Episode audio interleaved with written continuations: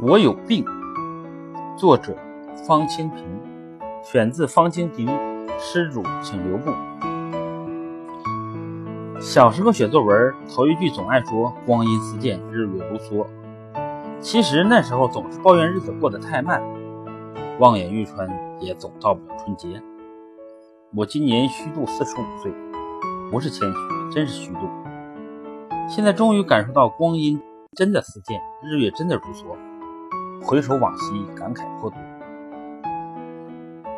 而立之年，我写剧本挣了几万块钱，朋友前呼后拥，每天吃晚饭至少一桌都是我请客。后来买了辆两厢夏利，还雇了个司机，在我心目中，那车相当于现在的顶级路虎。那时候我很快乐。但是如果我是个节俭的人，把那几万块钱留到现在花，还能买到当年的快乐吗？现在我一次挣几十万也没那么快乐，一套别墅上千万，这刚哪到哪儿啊？以前天天挤公交的时候，最大的享受就是上车有个座，一直睡到下车。现在出门坐着商务车，车上几个座，想坐哪个坐哪个，享受吗？还没当年挤公交抢个座位快乐。人的欲望跟时间的脚步一样，永不停歇。现在我脑子里想的是，什么时候能买辆房车？想方便就方便，省得憋着伤肾。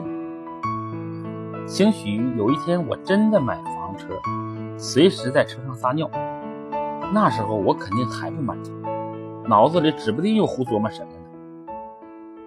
以我的经验，您有了钱别乱花，也别不花，要快快乐乐的花，甭管买什么，只要您喜欢。当然了，手枪跟冰毒除外。我仿佛有点顿悟了。人生如梦这话太准确了。回取过去的喜怒哀乐、悲欢离合，仿佛是另一个自己经历过似的，都变成了过眼云烟，随着时间的消失蒸发了，没在生命里留下一点痕迹。真正留下的就是自己的身体。没病你就舒心，有病你就难受。我现在终于可以拍拍老腔，奉劝一下年轻人：如果你正经历着幸福或者煎熬、荣誉或者羞辱，都别当回事儿，那就是个梦，早晚有醒的时候。你只要把这一觉睡舒服了就行，保养好身体，等梦醒了的时候，还能出去活动活动。我还悟明白四个字：人生如戏。这话在追悼会上体验的最深刻。以前参加追悼会是刻骨铭心的难受、痛哭失声，现在呢，感觉跟演了一场戏差不多，恍恍惚惚就过去了。和演戏唯一的区别就是没地方领劳务费。现在演起电视剧来倒跟真的似的。去年演杨亚洲导演的《生活有点甜》，在戏里我母亲去世。演完戏回家，我难受了好几天。这就叫戏如人生，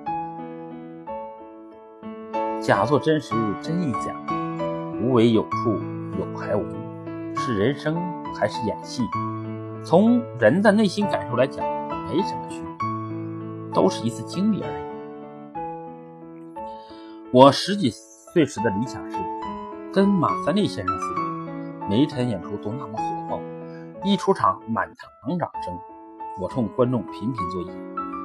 二十岁时，我的目标是挣好多好多钱，天天吃卤煮火烧，隔一天来一顿爆肚，一个星期一次涮肉，一个月去一回全聚德。三十多岁时，我希望的是出门跟哥们喝酒的时候，有个漂漂亮的女生跟着我，我轻描淡写的向哥们们介绍：“这是我马子。”马子羞涩的冲我一笑：“讨厌。”现在四十多岁了，我的人生目标就是身体健康，多活几年。怎么突然不着边际的发了这么多感慨呢？因为我有病，活四十五年了，身体从来没这么不舒服。上医院看看吧，医生给我开了一摞检查单，我把所有的项目全检查完，已经是十几天之后的事了。这十几天，我把医院复杂的地形全摸清楚了，估计当个医导都没问题。我把化验单交给医生，他是我的哥们儿，看了我的化验单，他跟我说：“方哥，你太不注意了，你知道你现在什么情况吗？七八十岁的老年病的指标，都该进 ICU 了。”其实我知道自己的情况很糟，但是我没想到糟糕到这种程度。化验室的哥们还说，我的情况真的离死不远了。我托朋友安排了个单间，高干的待遇，一天交一百多块钱，比如家还便宜。我躺在医院的病床上，怎么也睡不着。突然感觉病房有点像寺庙，让我可以把尘世的欲望和烦恼都抛在脑后。眼前一片雪白，脑子里也一片空白。外面传来凄惨。我突然冒出个念头，感觉死了的人是我，哭的人是妻子。后来哭声变成了骂声，再后来我知道，原来是一个病人喝多了在撒酒疯。隔壁一个怪老头又在骂人，估计给他输液的不是年轻护士，而是上了岁数的护士长。怪老头已经病危了。连儿女都不认识了，但他能分出年轻护士和老护士。年轻护士给他输液，他就笑；老护士给他输液，他就骂街。这不值得大惊小怪。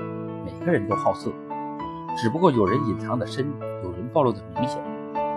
怪老头以前可能过于压抑，在生命的最后一段时光，终于爆发了。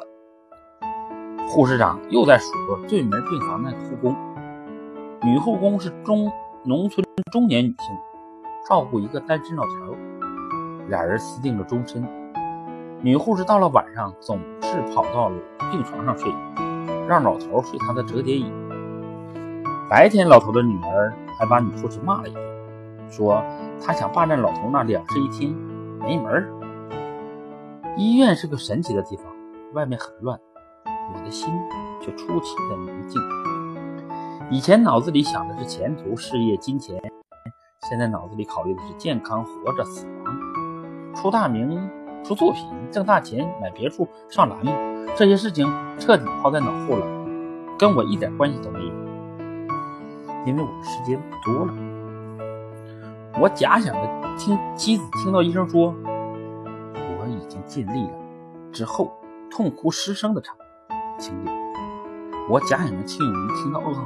惊讶的表情，我假想着自己在追悼会。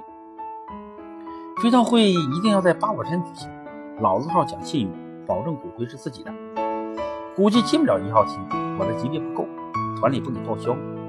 不进也好，一号厅太大，万一去的人少，显得太冷清。二号厅就可以，大小适中，显得温馨。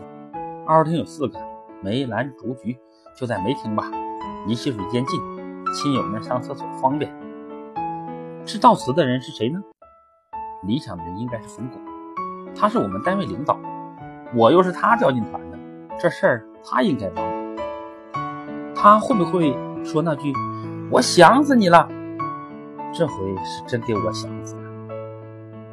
要说死了也挺好，平常我见着他点头哈腰，这回他得给我鞠躬，我连礼都不用还，一还礼。能把他吓死！亲友们还要转着圈瞻赏仪容，不知道给我化妆的师傅手艺如何。我不希望画的面无表情，最好有点笑容。活着的时候说我是冷面笑匠，死了的时候总该笑着跟大伙告别。我估计没几个真哭，好多都是来看热闹的。追悼会结束还得请大家吃饭，在中国。生孩子、死人、结婚，干什么事儿都离不开请客吃饭。这帮人吃饱喝足，拿着打包的剩菜回家了。家里人还问呢：“今天干嘛去了？参加追悼会去了？谁去世了？就那谁？嗯，哎，今天烧的是谁来着？哦，想起来了，方清平。方清平死了啊？你带回什么菜了？”这事儿就算永远过去了。第十天，大夫的话打断了我的遐想。告诉你一个大好消息，你的指标大部分都恢复了，看来就是喝酒造成的。突然间，买别墅、出大名、挣大钱这些事情又一起涌上了我的心头，但我还产生一个强烈的念头：写一本书。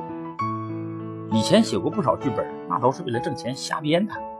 现在我得写写自己的真实感受，万一哪天有什么不测，也得是留点东西不是？